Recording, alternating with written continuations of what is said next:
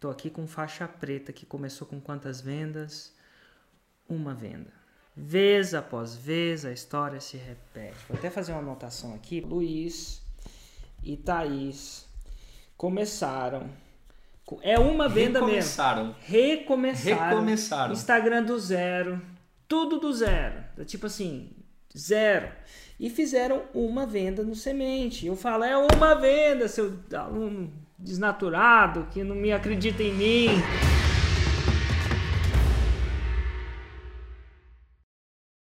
Seu podcast Faixa Preta, uma conversa com alunos e alunos da Fórmula de Lançamento que fizeram 2 milhões de reais, ou fazem 2 milhões de reais por ano, com as, técnicas, com as técnicas da Fórmula de Lançamento. E hoje eu tô aqui com o Luiz e com a Thaís. Tudo bom, gente?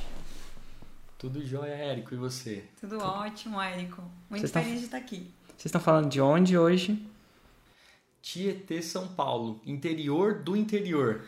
Tietê, São Paulo, olha só. E eu queria perguntar para vocês, vocês fizeram no ano, de, no ano passado mais de 2 milhões de reais com as técnicas da Fórmula? Sim. Sim. Para ser mais específico, 2 milhões e 300 mil reais. 2 milhões e 300 mil. Pra ninguém botar defeito. Uma faixa preta pra ninguém botar defeito.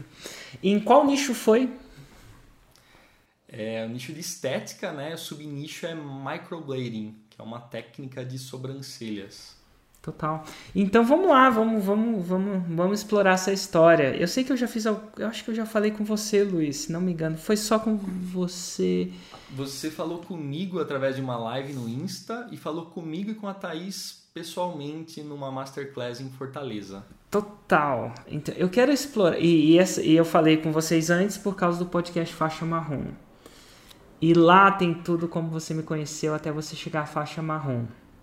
Né? E eu queria explorar mais entre a faixa marrom e a faixa preta nesse podcast Faixa Preta. Inclusive, vou deixar o link da entrevista quando isso for publicado aqui embaixo, da faixa marrom.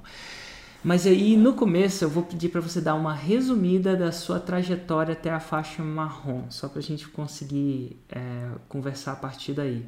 Né, dessa, mais desse, dessa. Você já está na segunda parte né, desse, desse podcast, né, de uma pessoa que eu entrevisto na faixa marrom, e aí agora a gente vai para a faixa preta. Mas como é que foi que vocês chegaram na faixa marrom? Isso é, o 6 em 7. E é, é- por sinal é uma honra estar nessa segunda fase, Érico, falando aqui com você mais uma vez. É, cara, na verdade eu conheci você lá em 2014, já tem um bom tempo. É, na época eu não conhecia a Thaís ainda, né? nem sonhava que ela existia. E eu, eu trabalhava como representante comercial em uma empresa de poços artesianos. E assim, 2014 foi um ano de muita seca, né, aqui no estado de São Paulo. Então, essa empresa, eu estava vendendo muito poço artesiano, muito mesmo. Não, não, não, encontrei você porque eu estava precisando vender mais. Eu encontrei você porque eu estava precisando dar um jeito de segurar os meus clientes, porque a fila estava muito grande, sabe? Então, estava demorando de dois a três meses para perfurar os poços que eram vendidos hoje e procurando né, sobre como influenciar pessoas, como fazer amigos, influenciar pessoas e tal. Li aquele famoso livro, né? E comecei a procurar mais sobre o assunto e encontrei você no YouTube falando justamente sobre isso. E comecei a te seguir, mas, sabe, sem nenhum propósito de, de fazer nada online, sabe? Era só pelaquela simples dica eu comecei a, a te seguir e via um conteúdo ou outro esporadicamente que saía, mas nem pensava, nem sonhava em trabalhar com curso online, sabe? Com, com, com nada que envolvesse o, o online. Minha, a minha vida era 100% física ali. Tanto que eu viajava muito atrás dos clientes, né? Era totalmente físico o negócio. Até que eu conheci a Thaís. E a Thaís já trabalhava nessa área de estética e ministrava alguns cursos presenciais de maquiagem na época. Só entre a gente aqui, como é que você conheceu a Thaís? É, Ela me deu um like em uma foto minha. É, sério. Ela, Sério ela mesmo, foi Thaís? safadinha. Mas, E ó, você- vou abrir um parênteses isso- aqui, ó. Isso foi coisa do, do curso do Ítalo Ventura?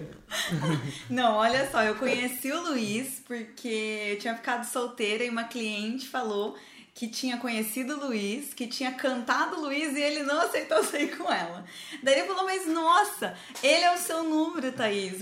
faz, vai lá e dá um like nele. Eu falei, ah, será? Entrei, falei, hum, gatinho, acho que gostei. Fui lá, dei um like e daí eu comecei a sair com ele.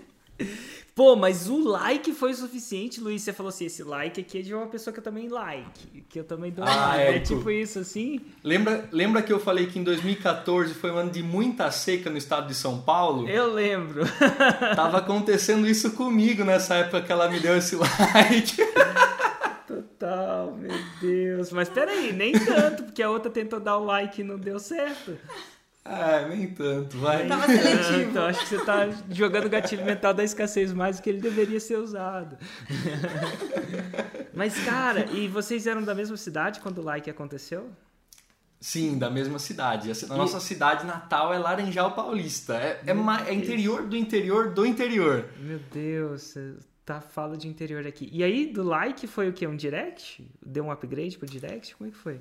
deu um upgrade pro direct, do direct, do direct foi pro WhatsApp Olha e do WhatsApp foi pro vamos ver, foi pro 1 um a 1. Um. foi, foi, foi pro carrinho, né? Ah, enfim. Foi pro carrinho. Tá, mas enfim. Tava naquela. Fechamos esse parênteses super importante dessa história. É, like funciona, cara. Olha só, no meu tempo não tinha like, não. Era tipo, olhava pra pessoa e tal. Mas é, é muito uma, mais é fácil, é né? Porque, porque o like você não tem custo de oportunidade nenhum, né? Tipo, se ninguém responder, é só um like. Você não tem que enfiar a cara na terra igual a gente fazia. tipo, Mas, Érico, tem uma sacada. Tem uma sacada do, do, do, like. Na minha época, não, deixa eu só falar qual que era claro. Geralmente você dava o like, tipo, convidando a pessoa para dançar e tal. Tinha aquelas festinhas. Então, geralmente sentava os homens de um lado, as mulheres do outro. E aí tocava música lenta e a sua oportunidade de dar o like naquela época chamar a menina pra dançar. E você ia lá de um lado pro outro, só que seus amigos ficavam olhando, você indo pra lá. E você fica olhava, ficava olhando pros olhos delas para saber assim, qual que é a menos oportunidade de levar um fora aqui ao vivo, né? Porque você chegou lá, você quer dançar. Aí ela fala, não. E tinha uns que. Tinha uns cara que tinha pena da gente, cara. Ela falou assim, eu vou dançar com esse cara. Porque ele não merece. Ele, eu não quero fazer parte dessa humilhação. Eu vou dançar.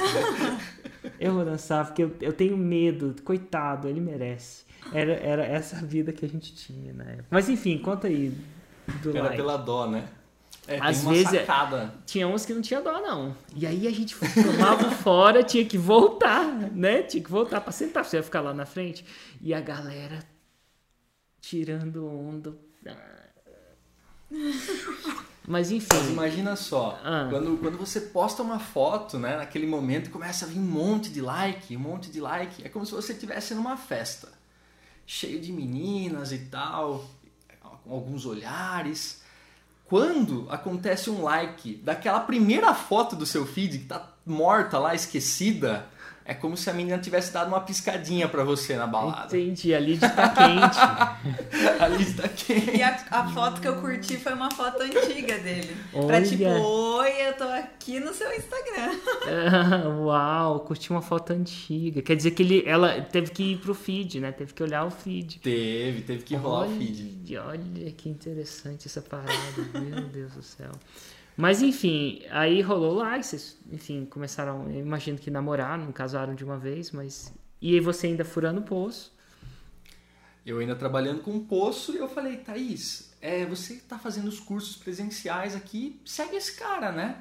Eu acho que tem algo para agregar aí para você, vai fechar uma turma um pouquinho maior e tal. Sem a intenção de, de, de partir, sabe, pro, pro digital ainda na minha cabeça o digital não era uma opção até até esse momento. Até porque nessa época eu tava atendendo muito, minha agenda tava muito lotada, muito curso, eu trabalhava tipo de segunda a segunda, porque de final de semana eu ministrava curso, durante a semana eu atendia cliente. Então minha agenda tava muito lotada, eu tava muito feliz ganhando ali dinheiro. E aí o Luiz falou: segue esse cara, e comecei a te acompanhar no YouTube, comecei a te acompanhar no Instagram e comecei a aplicar o que eu via no gatilho mental, escassez, tudo que eu via eu aplicava pro, pro meu negócio físico ali no 1 a 1 e nas alunas que eu atendia presencialmente. Aí o negócio começou a tomar uma proporção muito grande, né? Isso foi mais ou menos em julho de 2017 e aí em maio de 2018 eu tava fazendo faculdade na época, abri meu celular assim, 7 horas da manhã, tava lá, um, um patrocinado seu que ia ter uma masterclass em São Paulo.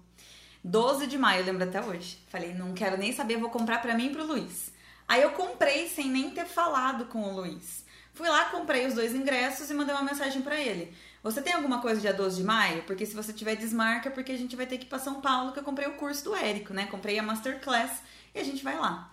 E aí, ele falou: Como assim você comprou? A gente nem conversou, né? Falei: Não, a gente vai, a gente tem que. Se eu tô aplicando o que ele tá falando no vídeo, no gratuito, e tá me dando um boom, a gente precisa ir pra essa masterclass. Como que a gente não vai? E aí, convenci ele, fomos pra masterclass. E é aí, o clássico, ali, né, é o master... clássico, clássico, a gente não pede permissão, a gente pede apoio, né? Ela aplicou Exato. o clássico, não se pede permissão, pede apoio. E aí? E Aí um detalhe? Érico, eu, eu tinha compromisso Eu, nesse final eu, de semana. eu falo isso, eu falo isso, porque eu falo esse negócio de compromisso com, com um casal, quando você quer convencer o marido para comprar fome, para comprar insight, para comprar plat, não, não funciona pedir permissão. O que você pede é apoio. É, o- as pessoas, como é que eu convenço meu marido? Você não convence. Você não pede permissão. Você pede apoio. E ela fez isso. É só que quando isso acontece, eu vejo que a gente fica até tonto, né? O que, será que aconteceu? O que ela tá vendo? Quando você pede permissão, é, é- é- é- sai, um outro, sai um outro resultado, né? Mas o mas, mas que, que você tava falando, Luiz? Eu falei que nesse final de semana eu tinha um compromisso de trabalho, sabe? Da, do poço ainda. E, e ela, ah, vamos, vamos, vamos. Daí ela jogou um gatilho, né? ela falou, vamos lá, a gente ah, vai na Masterclass do Érico no sábado, no domingo a gente almoça num lugar legal em São Paulo e tal. E beleza, cara, e fomos, né, pra Masterclass. E lá o negócio é diferente, né? É, a gente começou a, a entrar naquela bolha, a começar a entender o que era, né? A bolha do, do, do digital, como funcionava, é, o que era lançamento, o potencial daquilo tudo, né? Quando, quando falava 6 em 7, assim, para os mais céticos, né? É uma coisa que, sei lá, não, não cola muito, né? Eu sou esse cara um pouco mais cético. E quando eu vi lá, cara, uns depoimentos, no- eu lembro do, do, do pessoal das ervas, né? É. que o cara não tinha internet na casa dele, ia pra frente da casa de um amigo pra subir os vídeos, pra fazer o lançamento e tinha feito 6 em 7. Eu falei, caraca, internet na minha casa eu tenho, eu tô na frente desse cara já, né? E cara, a hora que você fez o pitch de vendas, eu já tava ali louco, sabe? Mais louco que a Thaís. Vamos, vamos, vamos. O problema é que não tinha dinheiro tinha uma raspa de tacho, um pouquinho meu, um pouquinho dela.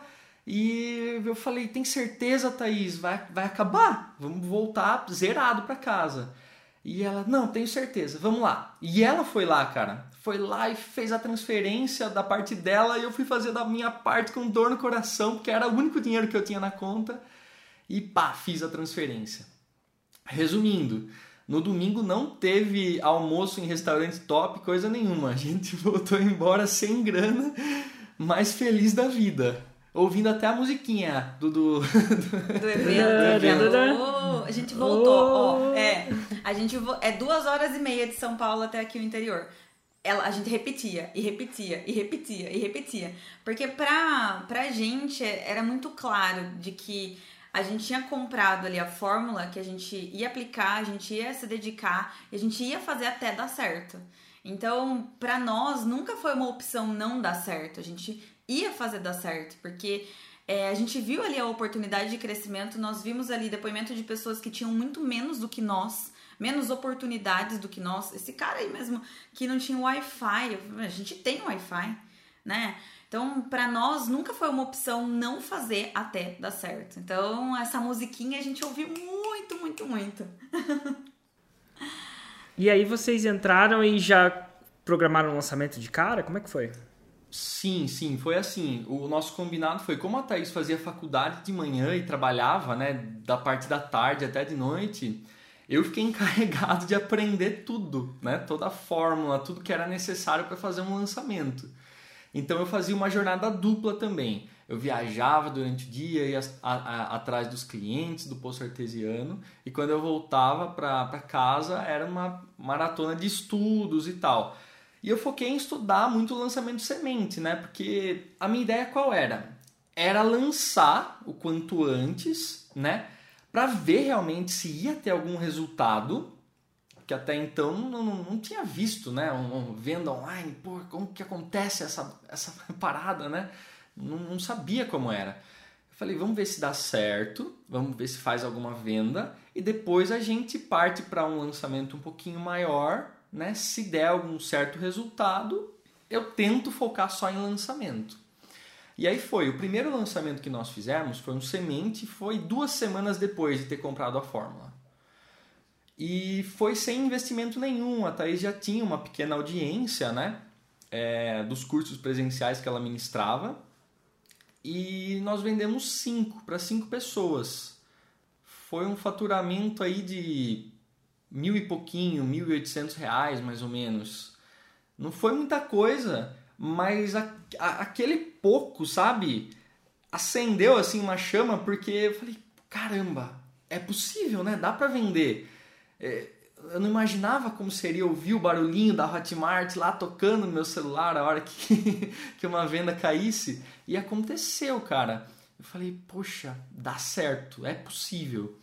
Eu falei, Thaís, vamos pegar, vamos investir esse pouquinho né, que a gente ganhou nesse lançamento e vamos fazer outro lançamento semente.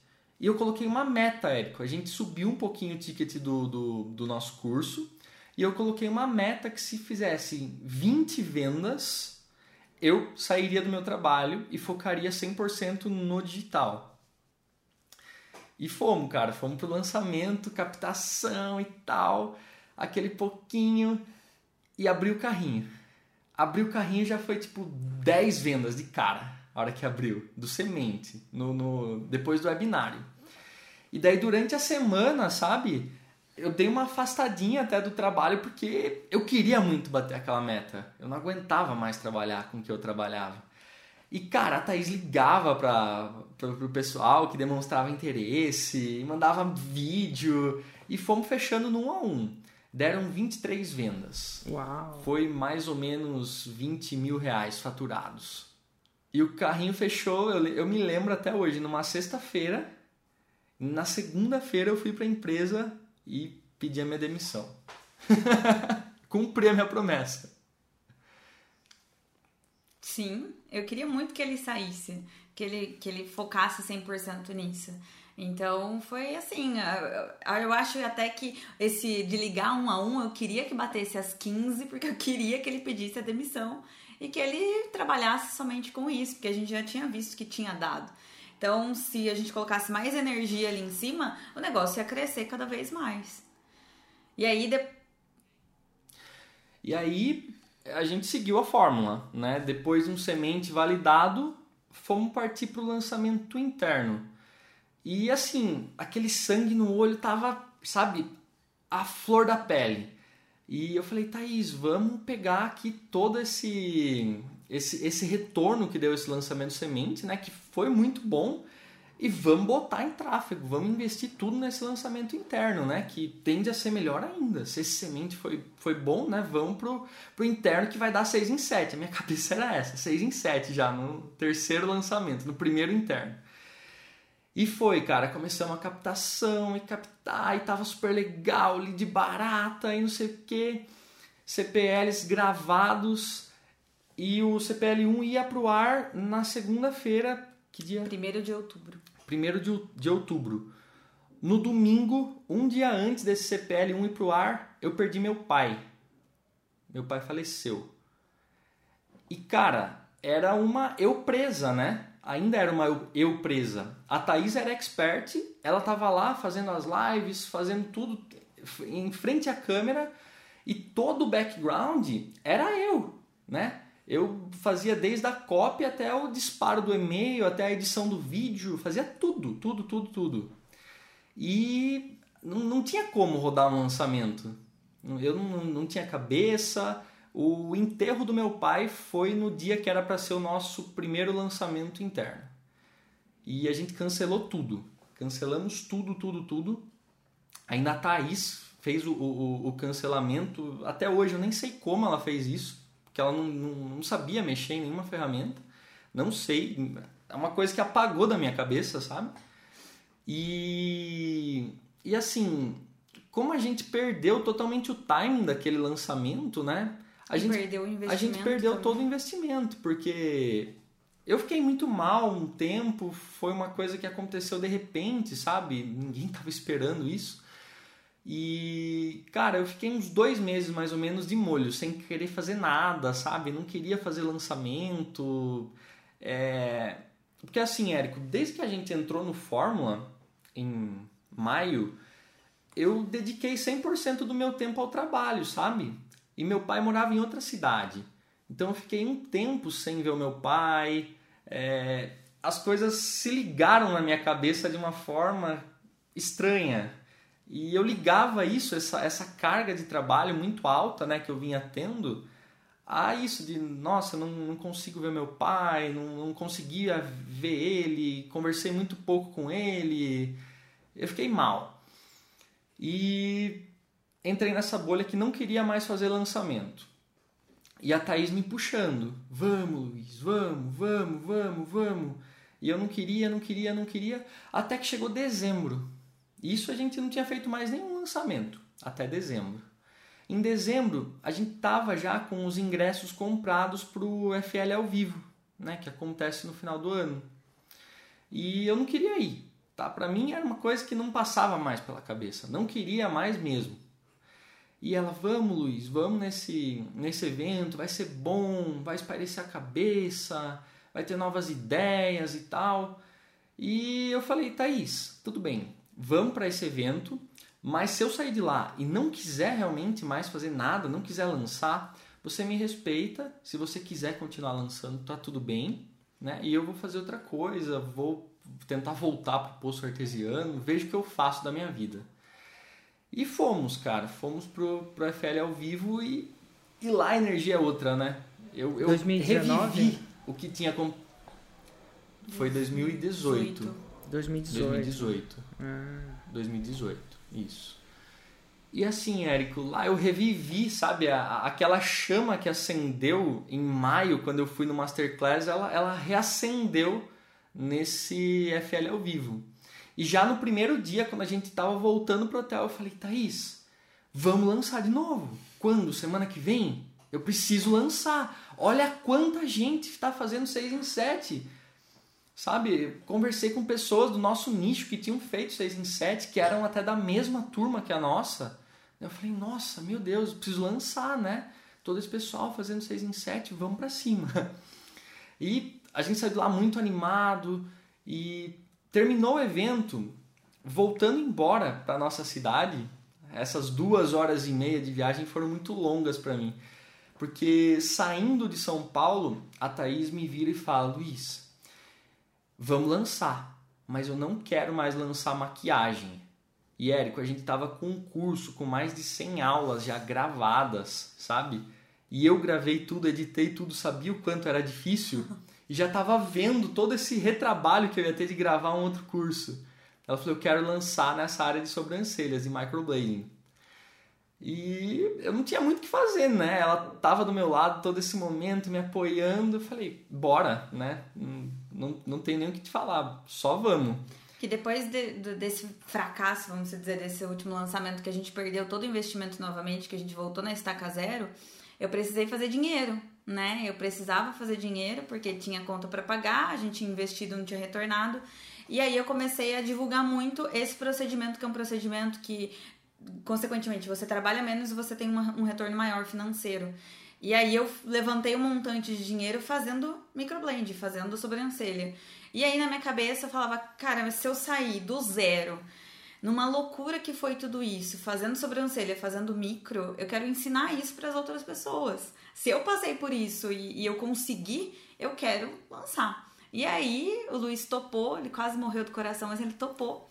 E daí, 1 de janeiro de 2019, a gente começou um Instagram totalmente do zero. A gente já tinha um outro Instagram que já tava com mais de 10 mil seguidores. A gente começou tudo, tudo do zero. E começamos, né? Comecei a fazer conteúdo, fizemos o primeiro lançamento, seguimos a fórmula semente, fizemos uma venda no semente. Isso Nossa. deu uma, uma deprê, né? Porque no primeiro, sem investir nada no de maquiagem, tinham saído cinco vendas. Nesse eu já estava imaginando, né? Pelo menos as, as mesmas cinco vendas.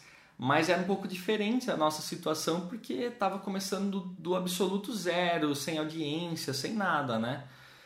E essa uma venda deu uma desmotivada na Thaís, mas me motivou muito. Por quê? Porque se a gente seguir a fórmula à risca, você fala que o lançamento semente é para fazer uma venda, para validar a oferta e estava mais do que validada essa oferta. Então eu queria partir para o lançamento interno, que eu tinha deixado de fazer no ano anterior. Eu não tinha, eu não, não, não tinha tido essa experiência ainda, né, de fazer um e, lançamento interno. E vez após vez a história se repete. Estou aqui com faixa preta que começou com quantas vendas? Uma venda. Vez após vez a história se repete. Vou até fazer uma anotação aqui, porque o povo, quando eu ensinar isso lá no Fórmula, vai me chamar de mentiroso. Vai chamar de mentiroso, mas vai duvidar. Bando de São Tomé que esses alunos do Fórmula são.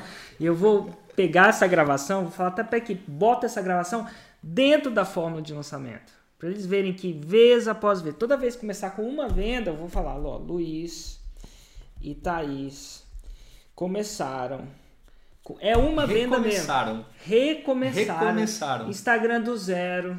Tudo do zero. Tipo assim, zero. E fizeram uma venda no semente. Eu falo, é uma venda, seu aluno desnaturado, que não acredita em mim. É, é, é, mas é, e aí eu não mostro. Ah, não, não pode ser uma venda. Não pode, não pode. É uma venda. Ponto resolvi aqui falar é para a equipe botar venda. essa parada. É uma venda. Né? É uma venda. É uma venda. Uma venda no semente. Ó. Tô falando. Eles, eles acham que eu tiro isso de onde? Da cabeça? Eu tô tirando das entrevistas agora. Pronto. É uma venda, foi uma venda.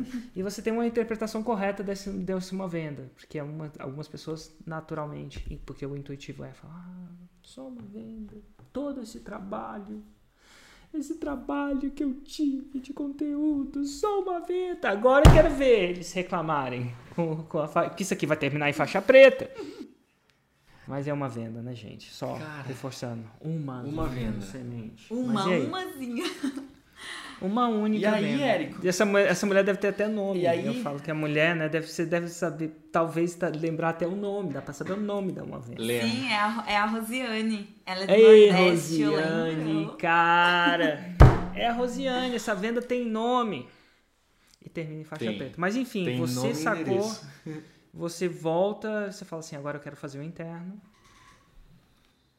Aí Daí a, a, essa, essa chama ardeu, né? Porque eu falei, eu não vivi a experiência do interno é, no ano passado.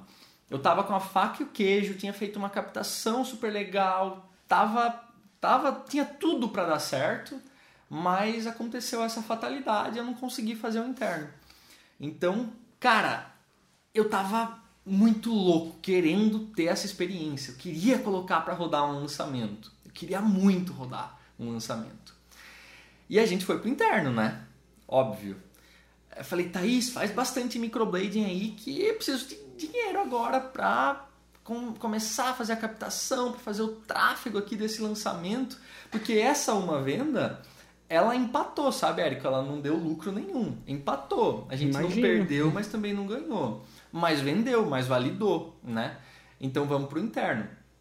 Eu me lembro, a Thaís me falou assim: juntamos, cara, uns quatro cartões de crédito, mais ou menos. Dois meus, dois delas, para fazer todo o tráfego, porque não tinha, não tinha. E fizemos a captação, nós investimos 7 mil reais nesse primeiro lançamento interno. E já voltou tipo 32. Uhum. O primeiro lançamento interno. Aqueles que riem da primeira venda, agora quero ver eles rirem. Quem ri por último, mas vamos lá, a gente vai chegar, essa uma venda vai gerar a faixa preta uma hora. Mas vamos lá. Trinta e tantos já, e aí? Trinta e tantos. Aí, no- aí depois a gente fez o segundo interno. E aí foi, já Aí foi fizemos- surreal, né? Esses Não, trinta e poucos, foi- porque. Eu falei pro Luiz, caceta, tô rica, como assim? De uma venda saí pra 30 mil. Você tem noção do quanto eu teria que trabalhar pra, pra, pra faturar 30 mil? E aí a gente partiu pro segundo interno, aí sangue no olho. E fazia conteúdo, Érico, a, a gente sempre foi muito. O Érico falava pra fazer XYZ, a gente nunca contestou. A gente ia lá e fazia XYZ. Na verdade, a gente Porque- sempre fez 2x, 2y, Exatamente, 2z, porque né? eu falava pro Luiz, cara, ele não tá falando à toa. Ele tem a metodologia. Se ele tá falando que precisa fazer isso, isso e isso, tem que fazer isso, e isso se você quer o resultado que ele tá falando que dá pra ter. E aí a gente foi E pro eu falo interno. isso, falo dentro do, negócio. Quase todo dia eu trago gente pra falar com isso e ainda tem gente que duvida. Mas tudo Exato. bem, cada um com seu tempo. É, Mas vocês não duvidaram, vocês estavam fazendo. Legal, massa. sim. E aí no segundo interno a gente faturou tipo 77, 70 e- 75, 78. é, É. mais ou menos uma coisa assim. E aí eu falei pro Luiz, ó, anota aí que no terceiro a gente vai fazer 6 em 7. E aí em agosto de 2019 a gente fez 118. Aí fizemos o 6 em 7, inclusive depois desse 6 em 7 que nós fomos pra Fortaleza. Aí depois. Daí depois Pra foi comemorar? aumentando, né? Não, a gente foi no. no A seu convite. a seu convite, a gente foi pra Ah, sim, sim. Fortaleza na Masterclass. Eu pensei, não sei, eu- é porque eu sabia que vocês tinham apare- aparecido num evento ao vivo meu, né? De vez em quando eu fazia essas masterclass quando não tinha pandemia. E aí é, eu trago exemplos. E vocês foram pra Fortaleza. E com 118 foi aí que eu fiz a segunda entrevista com vocês, ou a primeira, não sei. A primeira. A A primeira. primeira. E aí, cara, aí vocês foram pra lá, contaram a história. É, foi surreal, foi muito, muito bacana. Depois a gente recebeu muito feedback do pessoal de lá que entrou pro Fórmula. É, às vezes veio, o pessoal vinha conversar no direct, que tava aplicando, foi muito bacana. Aí depois a gente lançou novamente em outubro, aí fez 160 e pouco. Aí depois. Em no- novembro de novo. É, aí depois, no, logo ali, no pertinho do evento ao vivo, a gente fez um lançamento, mas fez um lançamento só pra fazer um raspo de tacho no final do ano e pra gente falar, ah, agora esse lançamento a gente vai tirar um pouquinho de dinheiro pra gente curtir, dar uma viajada. E aí a gente fez, sem investir nada, fizemos tipo 60 mil reais. Foi surreal. Foi muito bom. Porque Que desde a, né? desde a Masterclass de 2018, Érico, ela tava me devendo aquele almoço no restaurante no domingo e tal. Pô, tá com Ela mais caixa "Vamos pra esse almoço lançamento." agora, né? É, É, o almoço almoço virou uma viagem. melhor. vamos fazer esse lançamento aqui, porque tem evento ao vivo do Érico, daí na segunda a gente vai pra um, pra um restaurante bacana. E aí, Érico, em 2018, a gente foi lá no, no evento ao vivo, que foi ah, o ano que a gente tava quebrado, né? Que a gente não tinha nem. Tinha lançado, tinha perdido dinheiro. E você apresentou, né, o Insider em 2018. E em 2018 a gente não entrou. Só que a gente não entrou, só que a gente falou, 2019 nós vamos trabalhar não somente para fazer o 6 em 7, mas em 2019, no evento ao vivo, quando o Érico falar Insider, eu sairei correndo da minha cadeira e eu vou lá atrás, eu vou ser a primeira a me inscrever, porque eu quero entrar no Insider. E aí em 2019 foi exatamente isso. É, a gente estava no evento ao vivo, a gente já tinha feito 6 em 7, e quando você falou a palavra Insider, eu olhei pro Luiz e falei, vamos! e aí nós nos inscrevemos no Insider e participamos do Insider no ano de 2020, né? No ano passado, que foi o ano que nós nos tornamos faixas pretas. E assim, o Insider foi uma contribuição, colocou ainda mais gás, né, na, chama que nós já tínhamos. É até você falou num dos eventos que a gente nunca, a gente precisa daquele carvão ali para ir mantendo aquela brasa. E o Insider para nós ano passado foi isso. Porque a gente começou 2020, a gente fez um lançamento super legal em janeiro. É, a gente fez um lançamento de quase de 200 mil. E aí, depois a gente lançou em março, quando estourou tudo. A nossa abertura de carrinho foi exatamente no dia que decretou fe todo o fechamento em São Paulo. Então, aí a gente tinha investido muito mais do que antes. Não, a gente não, não teve prejuízo, mas a gente não atingiu a nossa expectativa. E aí deu aquela, putz, a gente achou que ia faturar super e não, e não faturou. Foi assim, o de janeiro ele não chegou a bater 200, ele bateu um pouquinho menos, foi tipo 196. E o sonho era fazer os múltiplos 6, né? E, e esse de março, o trabalho em cima do lançamento foi muito intenso, né? Tava tudo indo bem, engajamento tava legal, o pessoal procurando pelo, pelo nosso produto e ah, abertura de carrinho, dia que fecha tudo. Falei, meu Deus, lascou agora, né? E não conseguimos bater esses múltiplos seis dígitos, não, não deu. A gente trabalhou com sangue no olho, mas não deu, não, não rolou nesse lançamento de março, sabe? Não deu mesmo. E aí a gente deu essa. Ba... Caiu, né, a energia. Aí Caiu lá muito. no Insider vem quem? Érico Rocha manda um, um vídeo lá dentro do Insider e fala: Eu tô com vocês. A gente vai lançar e você começou os desafios, a gente vai lançar, estamos juntos e bora, né? Você você mandou um vídeo lá que foi o vídeo que, ó, virou a nossa chavinha. Luiz falou: "O Érico tá tá fazendo, Thaís, a gente precisa fazer também, a gente tá aqui no Insider, bora fazer". E aí a gente lançou em maio novamente, batemos os múltiplos de é, seis dígitos, acho que foi tipo 220. É, foi um, e foi um lançamento passariano é, ainda foi um que foi feito, sabe? Bem light. E, e assim, light no sentido de esse, energia, né? Sim. Bem light de energia e de investimento, né? Tipo, foram 220 mil faturados investindo 15. Né? Então foi um, um ROI aí absurdo, né? E, e assim, Érico, nesse lançamento de março, cara, eu me vi perdido, porque ainda era uma eu presa. Ainda em 2020, a gente tá falando de um ano atrás, era uma eu presa ainda a gente tinha no máximo um editor de vídeo, mas toda a estratégia do lançamento era nas minhas costas. Eu fazia tudo ainda, sabe? E eu falei, ferrou, essa pandemia vai quebrar meu negócio. Falei, Thaís, vamos, vamos segurar, não vamos mais lançar, né? Vamos segurar esse caixa que a gente tem aqui. Se a gente lançar de novo e acontecer isso, eu não sei o que eu faço, né? E cara, aconteceu isso desse seu vídeo dentro lá do Insider, né? Você dando essa, essa pilha pra gente, falando, calma, tamo junto e não sei o quê. E ao mesmo tempo, o que aconteceu? Eu vi que muitas, muitas pessoas abriram o carrinho na mesma data que nós abrimos o carrinho. E tiveram ótimos resultados. Eu falei, será que é o momento? Ou será que é o nosso lançamento? Será que é a nossa estratégia? Será que a gente está fazendo tudo certo? E aí, cara, vieram os desafios dentro do Insider e vieram os Implementations Day também. De lançamento interno, de conteúdo, um monte de coisa. Eu não sei nem o tanto de, de conteúdo que eu assisti dentro desse Insider. Só para entender, a gente fala, fala tão pouco, fazer uma interrupção brasa, só para entender, o Implementation Day dentro do Insider é o seguinte, tem dias, e hoje cada vez mais dias, onde a gente para o dia inteiro e implementa junto com você. Basicamente, é um dia inteiro, né? Por isso que chama Implementation Day, é um dia Implementation só para ficar meio chique, né? Que você coloca em inglês, Masterclass, Implementation Day, tá, tá, fica mais bonito. Então não tem que vender, mas é bom, tem que vender para a galera. Oh, fui no Implementation Day. Enfim, e aí a gente pega e faz a coisa junto. Então, se é de tráfego, a gente abre as contas do Facebook e faz juntos. Vamos subir campanha no YouTube? Vamos subir campanha no YouTube.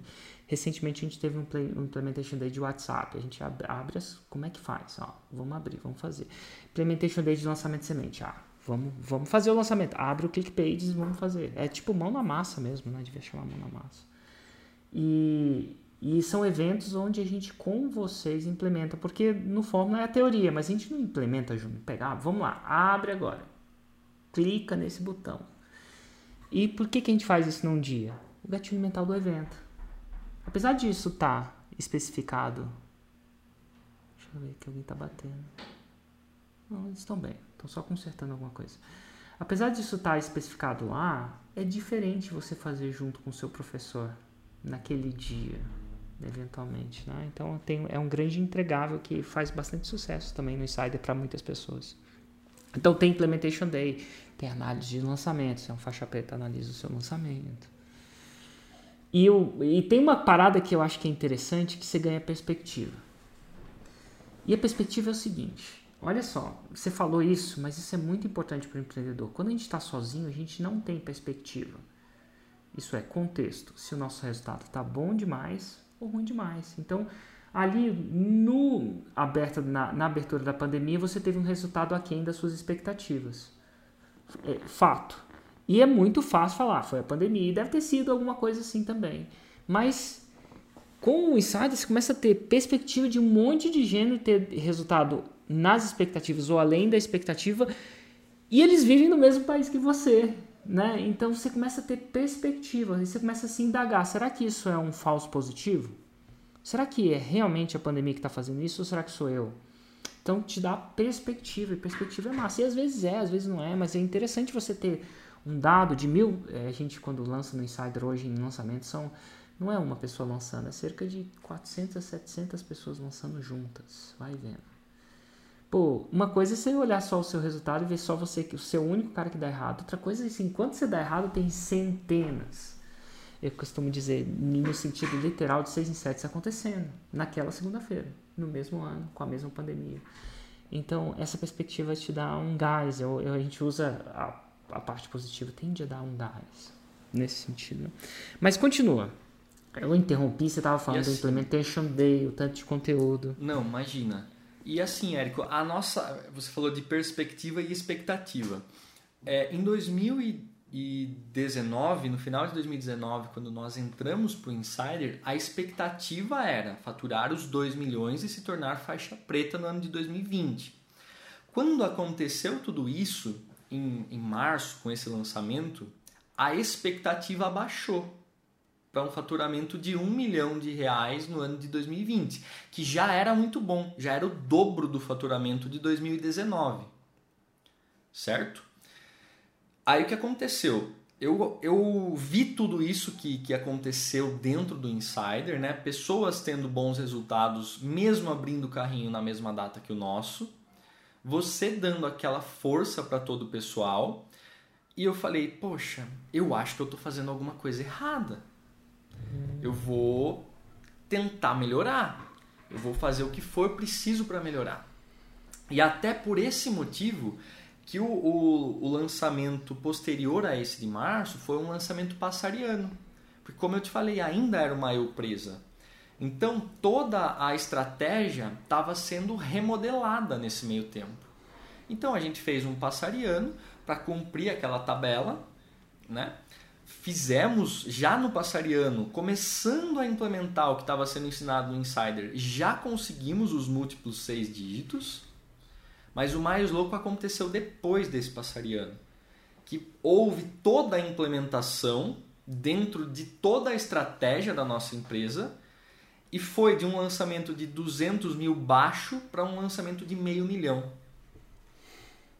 Agora a gente está falando de um player que está entrando para faixa preta de 200 mil baixo para quase, ou um lançamento de meio milhão. Meio milhão que... e meio. Meio milhão e meio. 550. 550 mil. Fazendo as contas aqui, ó. 550 mil. Que massa, cara. E aí, agora você. Aí, aí, agora eu imagino assim, que nessa hora a esperança da faixa preta retomou, né? a expectativa pum, ressurgiu, né? Falei, Thaís, eu acho que dá. Vamos trabalhar para isso. Vamos trabalhar pela faixa preta em 2020. E fomos para o campo de batalha. Segundo lançamento interno posterior a esse, 630 mil uh. de faturamento. E aí Quase a gente já estava batendo dois na trave. E já estava batendo na trave, é. É, olha que louco. Lá no lançamento de março a gente falou que a, que a gente baixou a expectativa para um milhão. De repente, implementando, colocando o que a gente não tinha colocado em prática, em dois lançamentos a gente faturou mais do que um milhão. né? Nossa. Foram 551 e 630 no outro. E aí a gente já tava batendo ali, ó, na trave, né, do faturamento de 2 milhões. Já tava quase lá. E o que aconteceu daí, Érico? A gente tava deixando de ser uma eu presa, né? Porque recebendo toda aquela quantidade de alunas, né? A gente precisava remodelar novamente nossa empresa. É um processo que não tem fim, né? Não. Você sabe melhor do que qualquer um isso. E, e como a gente estava nesse processo, treinando pessoal, contratando, a gente não tinha como fazer um lançamento interno para cumprir a faixa preta, para cumprir a tabela. Se eu não me engano, faltavam 200 mil reais, mais ou menos. E a gente partiu para outro passariano, mais light, mais tranquilo. E através desse passariano a gente conseguiu chegar à faixa preta. Foi um passariano que rendeu aí 260, se eu não estou enganado. Com investimento baixo. E ainda de... Exatamente. Baixíssimo. E ainda depois desse passariano, a gente já tinha batido a faixa preta, né? Mas não, vamos acima aí da, da, vamos subir um pouquinho a régua. A gente lançou um outro produto interno aqui só para as nossas alunas que já faturou mais de 200 mil, sem um, um sem centavo de investimento, né? sabe? E aí totalizou os 2 milhões e 300 no ano de 2020. O ano de 2019, o pré-insider, vocês faturaram quanto? Meio milhão. Meio milhão. E só com a raspa do tacho, né? Só com esse com a diferença entre a faixa preta, que foi 2 milhões, para 2,300, é quase 50% do que você fazia no ano passado inteiro. Então esses trezentinho aí, conta bruta aí de, de lápis, é quase meio ano do seu ano passado. Então assim, a, o crescimento é brutal. É brutal. É muito, e quer que eu te conte o mais louco de tudo, Érico? Conta pra mim. a gente atingiu a faixa preta e no final do ano passado, eu fui pro Platinum, né? A Thaís permaneceu ainda no, no Insider. Ela tá mais com a parte de conteúdos e tal. É... e assim, hoje, hoje, dia de hoje, ontem, na verdade, foi meio ano, né? Meio 2021. A gente já tá praticamente no mesmo faturamento do ano passado. E detalhe, com dois lançamentos. Uau! Agora a gente está falando de faixas pretas e, e isso só reforça um, uma coisa: uma vez que você entende, você não desentende, né? A base foi sólida, não foi sorte, foi construída tijolo por tijolo é, e não foi fácil. Tenho certeza que não deve ter sido fácil essa faixa preta, mas isso, mas isso comprova, isso é uma, uma evidência, vamos dizer assim, uma evidência única da, da, do quão sólida essa parada é quando você aprende a fazer direitinho, né? Do, tijolo por tijolo, em vez de ser casa de palha, aquela coisa toda. E eu tô vendo ali atrás que vocês têm a, as plaquinhas que a gente deu. Pega lá, deixa eu ver. Você, a sua e a da Thaís. Os dois faixas pretas. Ó, essa é Ó, sua. mostra aí. O faixa preta número 114. 103 e 100, não, 103 e 104. 103 e 104. Show de bola. Então, formados no Insider. Então, esse, esse, essa, essa plaquinha específica são faixas pretas que a gente começou a catalogar, né, de alguma forma, e reconhecer faixas pretas que proveram do Insider. Então, nesse caso, vocês foram o número 103 e 104, que vieram de lá, prata da casa ali do Insider, né? Que massa. Então, se a pessoa não passa pelo Insider, ele pode ser faixa preta e tal, nada de errado, mas a gente não tem controle, porque no Insider a gente acaba tendo esse tipo de controle né, de, de informação no caso. E a vida faixa preta? O que, que é diferente da vida faixa preta da vida faixa marrom? Eu queria só distinguir a diferença entre uma vida faixa preta e vocês já foram faixa marrom, tipo 2019 vocês eram faixa marrom, né? É, é isso mesmo. E 2020 agora vocês são faixa preta. O que, que é diferente para vocês da preta para marrom? Para vocês? Cara, que pergunta difícil, mas eu acho que é a segurança, né? Em, em na hora de executar, é, de colocar as estratégias para rodar, né? Eu acho que a gente se sente mais seguro com todo esse conhecimento, né, que, que veio sendo adquirido nesse nesse caminho, né, que foi percorrido. Então eu acho que a segurança ela aumenta bastante, né? Quando a gente vai preparar um lançamento, quando a gente vai fazer tudo. E, cara, a vida em si muda bastante, viu? muda bastante. Eu falo isso, eu, eu, eu acho que muda, porque eu tá gravado, tá? A Thaís fala, fiz 30 mil reais e ela falou: Nossa, fiquei rica. Eu falei assim: Então deixa ela chegar da faixa preta, então, pra ela saber o que, que é rico, então, de verdade. Fiz 30 mil. Você lembra que esse era o seu feeling, que saiu genuinamente da sua boca, do seu relato? Nossa, fiz 30 mil reais, fiquei rica. E agora Sim. o rico virou, deve ter mudado o padrão, né? De ah, o que, que é rico, o que, que não é. Mas olha que louco. Só Voltando 30 mil reais te davam sentido. E a gente está falando isso de 2018, eu acho. Em 2018 2018 saiu isso da sua boca, saiu esse relato. Fiz 30 mil reais, fiquei rica. 2020, vocês têm um faturamento de 2.300. 2021 tem um faturamento que tende a ser até maior, sendo que já foi batido na metade do ano. A gente está em 2 de junho do ano ainda, tem seis meses pela frente. Né? sérios, sérios candidatos em um a dois anos a entrar no segundo grau, que são 10 milhões. Inclusive a ID vai, vai mudar outra referência para vocês, imagino. É, mas é incrível ver que em 2018, aquela época, isso é, dois anos atrás, 30 mil reais era um sentimento de ficar rico. Né? Agora, 2 milhões e 300 de faturamento bruto deve, é outro nível, né? E, e a nossa sólido. expectativa, Érico, é, como eu falei para você, no ano passado, quando aconteceu tudo em março, ela desceu para um milhão no ano, né?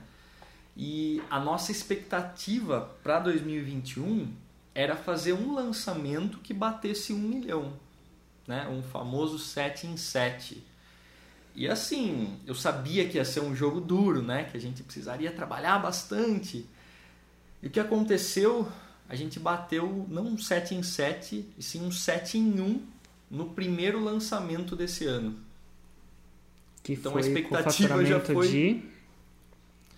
Um, deu 1 milhão e 100, mais ou menos, Érico. Depois um eu posso passar os, os valores em, exatos. Mais ou menos em. Um, 24 horas. E aí a gente, quando a gente olha para trás, e a Thaís que falava que estava rica com 30 mil reais, é, eu acho que é legal isso, isso. Através do empreendedorismo, 100% honesto, sem letra miúda. É muito massa ver isso acontecer. E é muito massa também de ver a visão que vocês tiveram, né? A gente acha que deve. Alguns vão dizer que é sorte, outros vão dizer que é nicho, outros vão dizer que é morar no interior do interior de São Paulo. Eu vou dizer que é, é coragem também. Deve ter tido alguma coisa disso, deve ter tido muito trabalho, mas eu vou dizer que é coragem também, porque na hora de fazer inscrição para o Insider, que custava, sei lá, vou chutar que quanto vocês pagaram aí, uns 50. Quanto vocês pagaram, vocês lembram? a gente pagou parcelado, então foi. Nossa, nem. Foi quase 60 mil. Não, acho que quase... foi 60 mil, Érico. É. Foi 60, 60 mil. mil. É, tipo, na hora de botar o, da, o seu na reta para comprar um programa que custa 60 mil reais, Aí as pessoas, aí, aí, já, aí já não é sorte mais, aí é loucura. Aí eles vão chamar você não de sortudo, não de competente, vão chamar você de louco. E de, de novo, pagar é só metade do caminho. E fazer o que tem que ser feito. Coisas que eu vejo na fala de vocês. O Érico falava X, vocês faziam 2X. O Érico falava Y, vocês faziam 2Y. Isso de repente vem de pagar 60 mil reais para participar de uma mentoria e tal, mas também vem da, da parada de, pô, eu vou fazer até dar certo. Né? Então, na hora que estava desanimado, fez mesmo assim, quando a gente chamou você de volta para o campo de batalha, né? de campo de lançamentos. Então, então, assim, tem muita coisa que hoje eles vão falar que é nicho, vão falar que é sorte, vão falar que é isso, mas e na hora lá de passar o cheque de 60 mil? Ou eventualmente passar o comprometimento de passar o cheque de 60 mil? E na hora lá, pior, que vem a segundo comprometimento, na hora de implementar, quando você não está com vontade de implementar, né, que você está com medo de implementar por causa de uma pandemia, alguma coisa assim. E nessa hora, né? Então agora a gente vê a diferença de um faixa preta e de uma pessoa que não consegue, né? Que só fica na retranca. Ah, quando ficar, fica na retranca, né? Então, muita coisa boa né, que eu tiro dessa história de vocês. incrível. E ver que isso é só o começo, né? É só o começo. E vocês nunca mais vão esquecer, vocês e as gerações que vierem, né? Você mudou completamente a história da família de vocês pro resto da vida, né? É, a não ser que seus filhos chutem o pau da barraca. é, assim, sabe-se lá o que, que, eles vão fazer, mas assim, é uma, é, é uma história, vai ser uma história diferente daqui para frente, né? Sim. Provavelmente vocês devem estar ajudando um monte de mulheres a criarem histórias diferentes também, né? A sair do sufoco, como você mesmo saiu. É muito legal em vários Sim. níveis, vários níveis. E é, eu... é muito é muito louco, Érico, porque tem a questão do dinheiro, tem a questão do que eu falei, de eu me sentir rica com 30 mil reais e agora a gente está faturando aí mais de 2 milhões. Só que isso de ajudar as mulheres, de eu conseguir ajudar as minhas alunas, não tem preço. É uma coisa que para mim me preenche.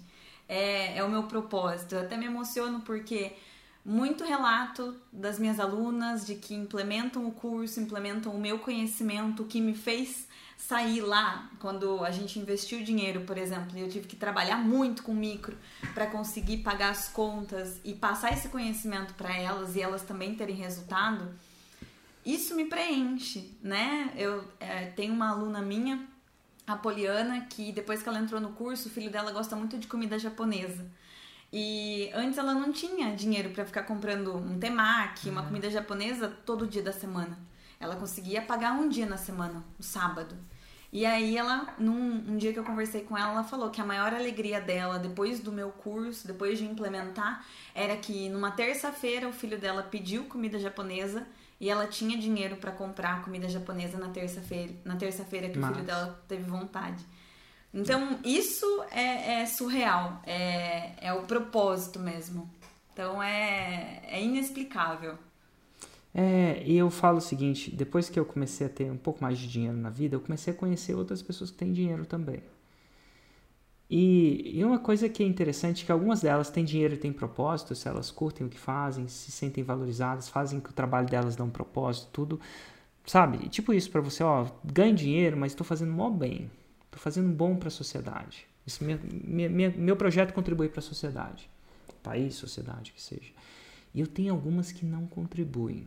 É dinheiro por dinheiro, tá? Então, ou elas são herdeiras, ou elas o que elas fazem não contribui. E a receita do antidepressivo para elas. Algumas pessoas acabam entrando, mesmo com muito dinheiro, no antidepressivo, e de repente é por isso que algumas pessoas falam que dinheiro não necessariamente traz felicidade. Não acredito que a, a é muito bom, ajuda, dá paz, segurança, aquela coisa toda, mas muitos estão no antidepressivo apesar disso. E por quê? Porque, pô, olha que mata, você matou dois coelhos, vocês mataram dois coelhos, né? o coelho da contribuição, de fazer uma parada que, pô, eu me orgulho de fazer, que as pessoas me encontram na rua, elas querem, elas ficam felizes de me encontrar. E com a parada de você ter uma segurança e sustento para sua família, né? Dá poder dar conforto, que sabe, né? Abundância. Acho muito massa. Que massa! Eu pergunto agora para vocês, eu vou perguntar para vocês uma pergunta que geralmente eu faço, às vezes eu faço, às vezes não nessa, nessa entrevista, é eu vou pedir duas dicas de cada um de vocês. Eu sei que cada um tem uma perspectiva diferente. Talvez o Luiz tenha mais lançador, talvez a talvez a Thaís tenha mais expert, apesar de que eu acho que vocês estão bem envolvidos nas duas coisas juntos, né, por serem casados e tudo. Mas eu queria que vocês dessem vou pedir duas dicas de cada um de vocês. E a primeira dica de cada um é uma dica para o faixa branca. Lembrando que faixa branca é aquele cara lá, lá de Lá de 2018, de 12 de maio de 2018, vocês eram faixa branca. Vocês entraram na fórmula, tinham a fórmula e eram faixa branca. E a segunda dica que eu vou pedir é pro cara faixa marrom. Aí vocês vão ter que se botar no lugar de vocês em 2019, que já tinha feito 6 em 7 tal. Tinha até um faturamento legal. Você já tava rica, já tinha feito 30 mil. ai meu Deus, ai meu Deus. É, já tinha. Então, assim, duas, duas, duas, dois passos que vocês viveram na pele. E eu vou começar. Pode começar quem quiser. Primeira dica da faixa branca. O que, que vocês dariam dicas para a faixa branca? Pra... Eu acho que o. Fa... Desculpa. Pode eu ir. acho que o faixa branca ele precisa acreditar no processo, sabe? Ele precisa ouvir a voz do mentor dele e acreditar no processo. É, por mais que aquela vozinha dentro da cabeça dele fale que não vai dar certo, que aquilo é loucura, que não sei o quê, eu falo para ele acreditar no processo, Érico, porque, como eu te falei lá no começo, eu, eu sempre fui muito cético né, em relação a 6 em 7, em relação a vendas online. Enquanto eu, eu fui esse aluno, aluno não, antes de ser aluno, eu fui esse São, São Tomé que você citou, sabe? Então, eu falaria para o faixa branca que ele precisa acreditar no processo, ele precisa implementar, por mais que aquela voz dentro da cabeça dele fale ou pense que não vai dar certo. Show. E eu, com... tem... e eu complementaria ainda o que o Luiz, a minha dica para o faixa branca é: não vai existir apenas a vozinha na cabeça dele de que o que ele está fazendo não é tocável naquele momento para ele. Ao redor dele, as pessoas irão tirar sarro, irão falar que ele está viajando na maionese, vão falar que aquilo não é possível. Então, é fechar é acreditar no processo e acreditar com todas as forças. Eu vou fazer, estou vendo pessoas aplicando, pessoas têm resultado. Se essas pessoas têm resultado, eu também vou ter. Porque na nossa história houve muito isso. Eu, por exemplo, eu já tinha uma agenda lotada e eu em algum momento eu tive que deixar de fazer os meus atendimentos e focar no digital. E eu ouvi muito isso. Você tá maluca? Até parece vai largar tudo que você tem para você viver uma coisa que você nem sabe se vai dar certo. As pessoas a todo momento vão tentar te desencorajar. Acredita no processo. Faz, segue. O Érico tá falando, ai, é dois raízes e sete Nutelas? Faz tinha dia que eu tinha que fazer, às vezes, o, o, o raiz gravado, que eu não, não conseguia fazer ao vivo. Eu gravava às 5 horas da manhã, levantava mais cedo, me arrumava. Mulher ainda tem que se maquiar, arrumar o cabelo. E eu fazia, porque eu acreditei no processo e eu coloquei, a gente colocou na cabeça que nós íamos fazer até dar certo. Não tinha como dar errado. Poderia levar o tempo que fosse. Nós iríamos fazer até dar certo. Então, é, é fechar os ouvidos, porque as pessoas a todo momento vão tentar te desencorajar. Uau. E agora a dica para o faixa marrom. Então agora vocês têm que se botar na, na, na, na, pele de vocês de, cara, de 2019 mais ou menos. Já tinha feito 6 em 7. Não só um, inclusive, já tinha feito dois, eu acho. E que dica vocês dariam para cada um de vocês para a faixa marrom específica. Cara faixa marrom, que dica vocês dão para ele? Sabe, Érico, não, não tem como ser outra dica, né? A não ser o exato caminho que a gente vivenciou, sabe? É, eu diria que o faixa marrom, por ele já ter atingido um determinado teto de, de faturamento, para ele sair daquilo, né? Porque geralmente o cara ou ele estagna, ou ele começa a cair, começa a perder um pouco. Ele precisa andar com, com gente grande, ele precisa arriscar mais, tá? Porém, eu diria para o faixa marrom para ele arriscar sem arriscar. Como assim arriscar sem arriscar? Eu diria para ele apostar no que já é certo, né? no, que, no que tem resultado, no que é resultado garantido ali. Quando a gente viu em 2018 você apresentando o Insider, cara, aquilo soou como uma oportunidade gigantesca, mas a gente não, não tinha grana, a gente não, não tinha condições de, de entrar. Mas mesmo que tivesse entrado, eu, eu, eu tenho plena convicção de que seria arriscar sem arriscar, porque é uma coisa certa, né? um acelerador. Então a, a, a dica que eu daria para esse cara é arrisque sem arriscar, esteja com quem né, está no patamar que você quer atingir. Eu acho que seria basicamente isso, Érico. E eu, hum, eu falaria sem eu arriscar. E você, Thaís? Certo. eu falaria duas coisas, dois pontos importantes. Primeiro, muita, muita, muitas dessas pessoas, por atingir um certo nível, muitas vezes já fez um 6 e 7 e quer faturar múltiplos, precisa diminuir um pouquinho o orgulho. Precisa talvez ali se colocar mais como aluno e voltar para a base. É uma coisa que eu percebi que aconteceu conosco também. Poxa, já fiz 6 em 7, eu sei o passo a passo. Tá, mas eu não tô conseguindo escalar isso. E aí eu sinto que muitas vezes tem um pouquinho de orgulho por trás. Ah, mas eu já sou 6 em 7. É, meu amor, mas para você ser faixa preta é outro jogo. Então, uma coisa que mudou é volta para base, reestuda. O que você, você que fez 6 em 7, reestuda a fórmula ou anda, está no insider, anda com pessoas que estão aplicando, você tem outra visão. Você vai estudar novamente com outra perspectiva. E é uma coisa que aconteceu conosco. Porque aí, quando a gente falou, não, mas tá estagnado, a gente não tá progredindo, não tá escalando. Opa, chegou o um momento que a gente falou, mas a gente parece que a gente não tá sendo aluno. Parece que a gente já atingiu ali o nível do faixa marrom e de repente a gente estagnou. Por quê? Porque talvez um orgulho, não sei, né, da, da conquista. Então se coloca como aluno, volta, reestuda e aperta parafuso. E outro ponto que eu acho muito bacana, você que é faixa marrom, você acreditou no processo e você já chegou aí à faixa marrom.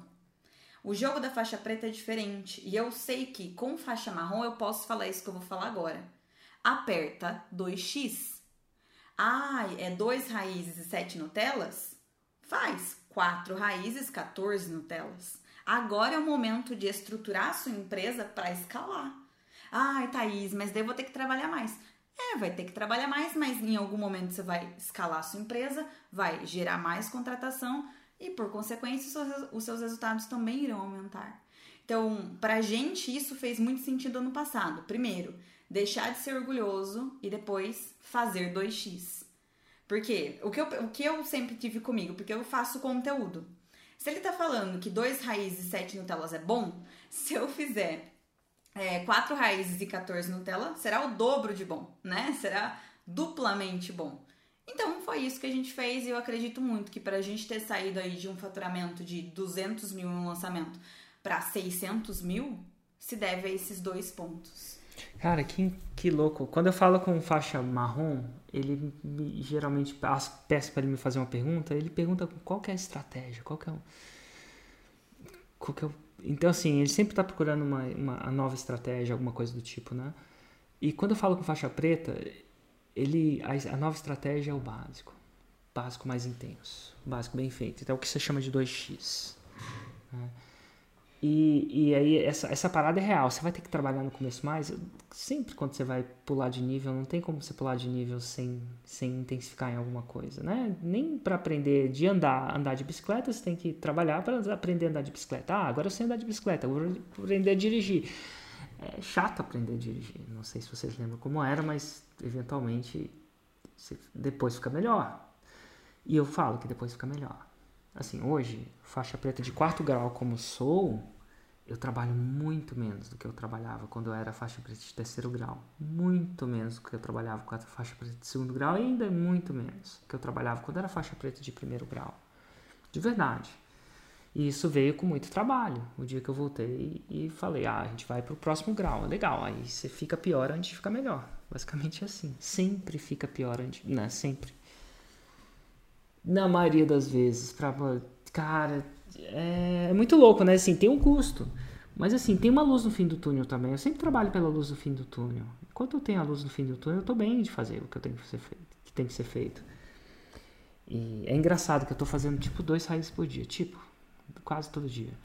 Hoje eu tava conversando com a equipe do terceiro raiz que vai começar, é um projeto que vai começar. Eu, eu, eu só não vou falar porque eu acho que esse faz tempo que a gente quer. Como é que a gente encaixa o terceiro raiz sem, sem, sem necessariamente criar um imposto maior de energético em mim ou na minha equipe? Ao mesmo tempo criar uma coisa que, deixa, que esteja super valor. E a gente fazia tempo que eu carregava essa pergunta comigo. Como é que eu crio mais um raiz, né? mais um conteúdo, mais conteúdo, mais distribuição, mais distribuição, mais aquecimento, sem necessariamente ter um imposto em mim, né, como empreendedor, porque eu também não eu tenho que eu, é, Hoje, por exemplo, eu não pude fazer o 747 porque eu estava fazendo reunião de um bônus do Mundo FL. Vai vendo. Então, assim, meu, meu tempo é assim. Ao mesmo tempo, o fato de eu ter pouco tempo, olha que interessante. Tem algumas regras que eu não estou quebrando e, ó, eu, eu tenho uma, uma mentora para isso. Tipo, não estou fazendo só o Deus dará. Mas eu estou restringindo o acesso que a minha equipe tem acesso a mim. Não é que eu estou restringindo por sacanagem, não. Mas se eu tiver 100% o tempo inteiro lá para eles, como é que eles vão eventualmente se desenvolver, né? Não quer dizer que eu tô zero tempo, não, mas eles têm um certo tempo que eles podem me acessar. E é, é limitado, literalmente. É de duas às três e meia. É o tempo que minha equipe tem para mim. Então qualquer pessoa pode pegar esse horário. É só isso. Eventualmente, em caso de emergência, então se eles sentem que tem um caso de emergência que é necessário, eles podem buscar o horário do 747. Neste caso, eu deixo de fazer um 747 para falar com eles. Só que eu peço para eles, os coordenadores, usar isso com parcimônia, porque esse tempo tem custo. Né? Um 747 a menos é um conteúdo a menos. Então, assim, quando eles usam, e tá super aberto mesmo, eles são adultos para usar esse tempo, sabe? E ao mesmo tempo você sabe que você está usando um tempo onde o Eric vai deixar de falar para mil pessoas. Basicamente isso. E tem tempo. Em teoria, eles podiam falar com ele, o Eric depois de um tempo? Poderiam. Mas isso faz parte do treinamento deles também. Porque fazer sete, seis dígitos comigo trabalhando 24 horas, e se me deixar, eu, eu faço, né? Eu fico me mordendo para fazer isso. Pra fazer. Então, assim, faz quase um ano que a gente está crescendo e eu estou ainda com essas restrições. Então, às vezes, eu me restringo para. Vai vendo. É uma meditação, não fazer uma reunião. Ou... Mas é uma coisa que está funcionando a, a, minha mentora nesse sentido ela me ajuda bastante. Ela é, vai confia no processo, basicamente assim. Ainda que pareça mais melhor do que é, que às vezes, pô, enfim, não vou entrar nesse assunto não. Mas mas eventualmente causa uma espécie de sofrimento que parece que não, né? Porque só vê a, a parte boa da história. Mas eventualmente eles estão cada vez melhores e cada vez mais. E a gente chegou a um, um, um potencial terceiro linha de raiz, onde é um projeto, é uma terceira linha de raiz onde a gente vai fazer o terceiro raiz, se der certo, né? Então a gente vai começar com duas vezes por semana. Eu queria começar todo dia, mas ele falou, Eric, porra, pô, cara, vamos começar de a eles uma vez por semana. Eu falei, bom, uma vez por semana não dá nem para brincar, né? Não, duas ou três, escolhe. Aí duas. Então a gente começa com duas, mas assim, eu, o que eu quero dizer é que até para você trabalhar menos é difícil. Tipo, até para você trabalhar menos. Se eu te proibisse de trabalhar meio período, não ia ser fácil. Porque não é que eu te proíbo e não quero os seus resultados, eu quero crescimento e meio período. Você fica no resto do meio período maluco, né? Por que, que eu faço tanta meditação assim? Para ficar ansioso, né? Tipo, não é possível, não posso pegar. Não, não pode. Eventualmente, a não ser que é em caso. Aí eu tenho o caso da emergência da emergência, já aconteceu, mas esse é tão exceção que não é nem 80-20. Né? Então, mas está funcionando até agora. é, mas o que eu quero dizer é que fica melhor. Então tem uma luz no fim do túnel. E é massa trabalhar pela uma luz no fim do túnel, quando na outro modelo não tem luz no fim do túnel. Assim, não, tempo, não em termos de tempo, abundância, né? tem um limite. Mas a gente está trabalhando. Daqui a pouco. É, daqui a pouco fica melhor. Eu acho que daqui a cinco anos vai ficar ainda melhor. Eu estou com um projeto de cinco anos assim nesse, nesse projeto, que vai ficar ainda melhor. E mas que massa, cara, que, que riqueza de detalhes. É tão bom quando eu faço uma entrevista com faixa marrom e vejo ele progredindo a faixa preta. E vou dar um spoiler que não tem nada a ver com essa terceira linha de conteúdo, né? Mas é um spoiler, não. Um gatilho mental da antecipação. É menos que um spoiler. Porque o spoiler você conta o final, né? Acho que é um spoiler. Ó, eu vou criar um podcast ainda, tá criado, que vai chamar Segundo Grau. Onde eu vou entrevistar as pessoas que fazem é. 10 milhões por ano. E já tem, já tem uma massa crítica lá. Eu acho que já tem uns. Acho que já tem uns 30, 40 no Plat. Que são. Caraca. Segundo grau. É, eu acho que já. É que eu não contei, mas eu acho que já tem 34. E vai ser uma conversa diferente, onde a gente não vai explorar nem a faixa preta, vai explorar a jornada entre os dois para os 10. Né? Que legal. Muito massa. E posso até fazer uns episódios do terceiro grau também. Que já tem uns. Um, já tem uns 15, eu acho. No terceiro. Caraca. Eu tô chutando, gente. Não vou falar, não. É irresponsável que eu falei. Quando tiver o número certo, eu falo. Porque vai a que eu, é vai que eu exagero. A minha é quarto. É múltiplo quarto, né? Não é nem quarto, né? Que não tem múltiplo quarto. Você é o, você é o único quarto grau? São é. seis. Tem seis São quartos seis? graus hoje. hoje. sem contar comigo, Nossa, se não me engano. É porque co- contar comigo não é sacanagem, né? São seis lá dentro. seis lá dentro do Plat, né? Se não, me, se não me engano, a última vez que a gente contou era seis. Mas, de novo, gente, não leva muito a sério esse número, não. Quando, quando eu tiver o número certinho, eu falo. Mas são seis. Contando que, às vezes, não são necessariamente seis negócios, né? Tem duas pessoas no mesmo negócio. Só deixando. Tipo, vocês são dois faixas pretas, né? Mas é um negócio só. Mas enfim. Só pra galera imaginar. Já dei um spoiler de quem que era, né? Se você começar. Você pode. Você fica imaginando. Entra no plat lá e vê. Quem será que são os sextos graus? né? Ou quarto grau, os quarto graus. Ah, Os caras não. Tem uns. Quando você começar a pensar, você vai ver. aparece, né? É Só E. Érico, tem uma coisa que, que, a gente, que a gente acabou não comentando, mas a nossa cidade ela fica coladinha com a cidade da Vânia com a Vanessa. E co- ano passado, quando a gente tava chegando próximo da faixa preta, a gente chamou elas pra vir comer uma pizza aqui no nosso, no nosso apartamento. E a gente gravou um vídeo, igual a Vanessa fez. É, onde eu e o Luiz falava que a gente não se chamaria mais Luiz e Thaís se a gente não atingisse, atingisse a faixa preta em 2020. Esse Ah. vídeo tem salvo, acho que ainda lá no Facebook da Vanessa. Que massa, cara, que massa. Então a tática do nome funciona, hein? É o gatilho mental. São Gatilho mental. Você falar publicamente Ó, que não vai, vai mudar de nome.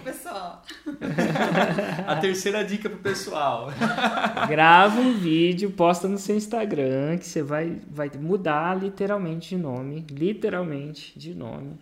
Se você não chegar à faixa preta, que massa. Show de bola. Gente, Eu já tinha obrigado. escolhido até o meu nome, Érico.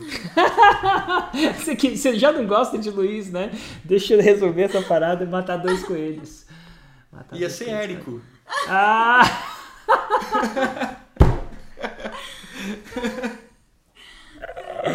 Pô, aí ia ajudar, né? É o nome que é o problema, né?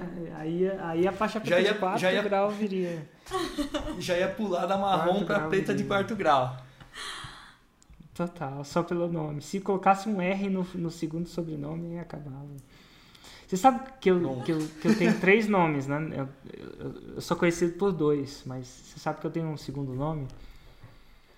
Não Sabia? sabia. É, eu tenho um segundo nome. Você sabe qual que é o meu segundo nome? Não, não. Araújo. Eu chamo Érico Araújo Rocha. Olha só. Érico Araújo Rocha. Pois é, e já pensou se. Érico Rocha é um pouquinho melhor. É, Érico Rocha. Ah, Olha, você vai. Você segue o Érico Araújo? Não ia dar certo isso, né?